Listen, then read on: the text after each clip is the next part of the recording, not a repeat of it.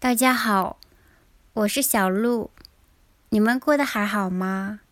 有在开开心心的学中文吗？今天的话题是我上星期六的旅行。上个星期六，我们去的第一个地方就是神社。神社是日本神道的建筑，比如说佛教的建筑就称为寺庙，那日本的神道的建筑就称为神社，它是日本特有的。我们是去神社看古建筑的，因为那个神社从很古老的时候就有了，里面还有一些古老的建筑，建筑本身非常美。然后在那里还有一件事情让我印象很深，就是新年快到了，人们在换神社的装饰。那个装饰是绳子的形状，它放在神社的几个建筑上，还有围在神社里面一棵很大的杉树的周围。它的日语的名称是西梅纳瓦，嗯，汉字是柱连绳。那这个听起来很复杂，我们就把它简称为绳子。所以就看到很多人在换绳子，因为新年快到了，很多人在新年的时候都会去神社参拜祈祷。那在新年之前，人们就要准备一些新的装饰。那几个绳子很粗也很大，然后高高的挂在门上面，然后就必须爬梯子上去把它拿下来，而且是要好几个人一起上去拿。我就在看他们做这些，我觉得很有趣。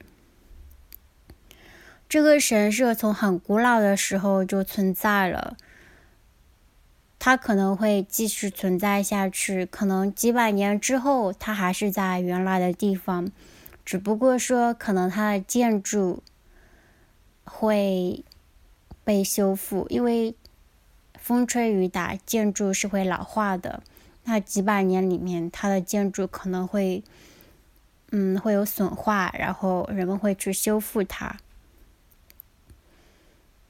但是，可能几百年之后，人们也还是这样，在新年快到的时候，好几个人去换神社的装饰。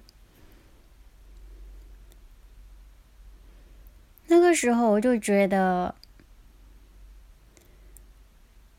神社是这个地方，是这里的人的生活里面一个很重要的部分。与其说神道是一种宗教，不如说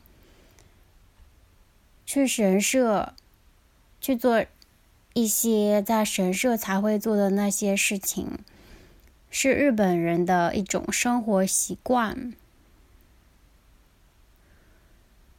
你如果问一个人说他信不信神道，他可能会犹豫一下。但是你问他新年会不会去神社参拜，他很可能会说他会去。我就有一种很深的触动，就好像是说这样的事物、这样的文化会一直传承下去。它从古老的时候就是这样的，从古老的时候也可以想象，人们去神社祈祷。那从古老到现在，再到将来，它可能本身没有什么很大的变化，包括建筑的方式，包括人去神社祈祷的方式，它可能都不会有很大的变化，它会一直一直在人们的生活里面。我觉得很神奇，人的生命。是比较短的，可是神社它可以存在很久很久，除非有一个比较大的事故。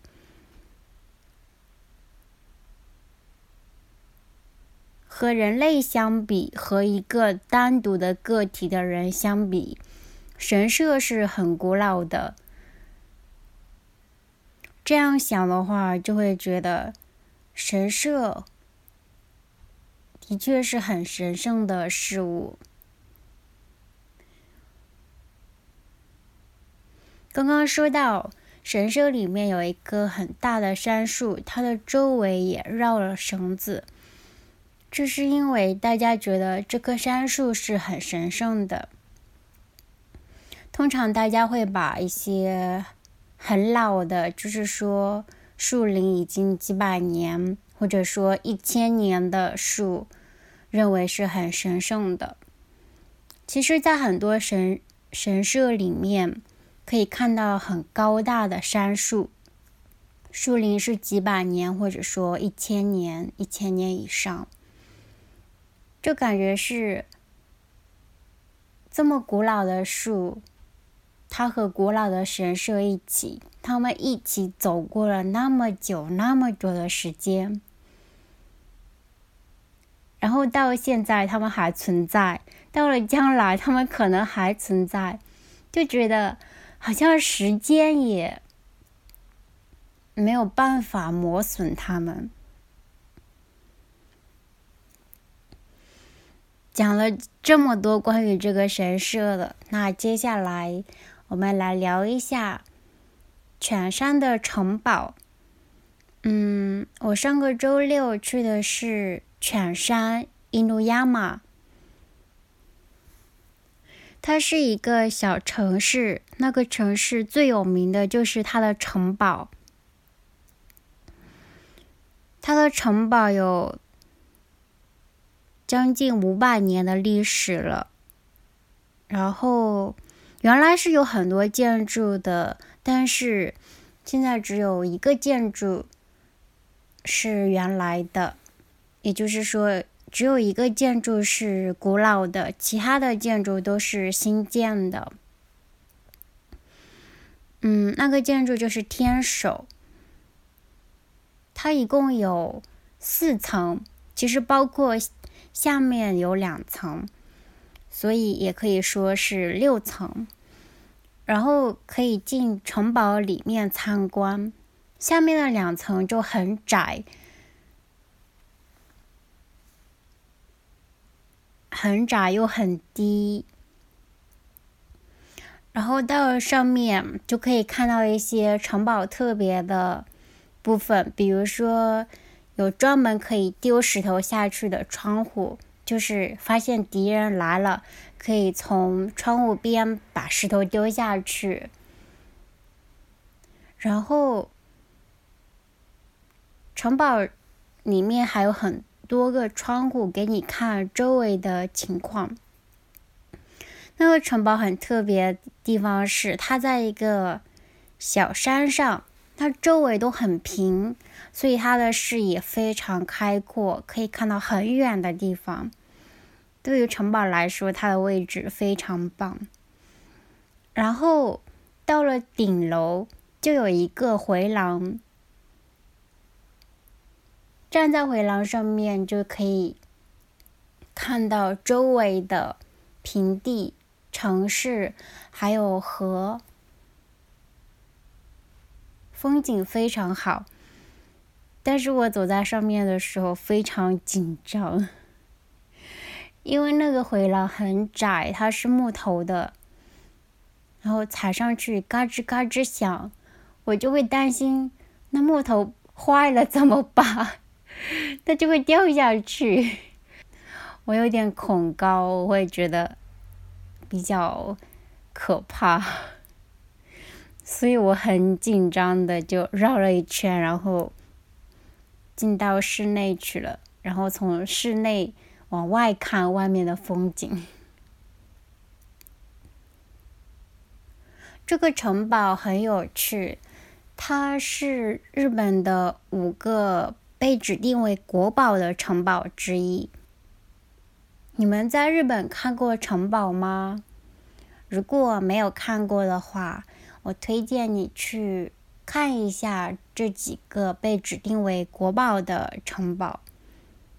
他们是姬路城、松江城、松本城、犬山城，还有岩根城。嗯，这五个城堡。虽然结构上面有很多相似的地方，但是每一个城堡都有自己比较特别的地方，可以去看一下。我自己很喜欢的是姬路城，姬路城是这五个城堡里面最大的，它有很多建筑都是原来的，你就可以看到一个大的城堡，它原来的整体的结构是什么样的。我觉得很有趣。那关于星期六的旅行就到这里了，我们下期再见，拜拜。